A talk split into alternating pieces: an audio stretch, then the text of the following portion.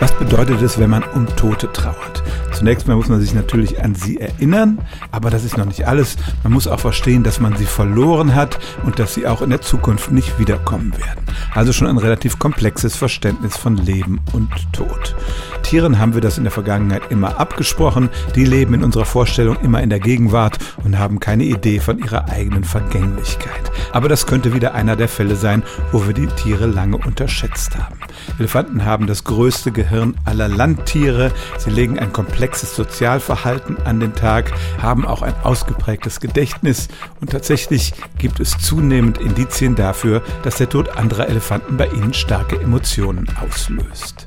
Gerade vor zwei Jahren erschien ein neuer Bericht aus einem Elefantenreservat in Kenia. Da erzählten Forscher, dass Elefanten sich sehr für tote Artgenossen interessieren, von gerade Verstorbenen bis zu nackten Skeletten. Für die Kadaver anderer Tierarten interessierten sie sich dagegen nicht. Und sie zeigten deutliche Gefühlsäußerungen, entweder wurden sie sehr sozial aktiv oder aber sie machten einen regelrecht traurigen Eindruck.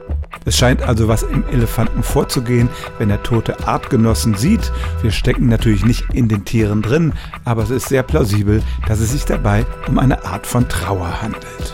Stellen auch Sie Ihre alltäglichste Frage unter stimmtz.radio1.de.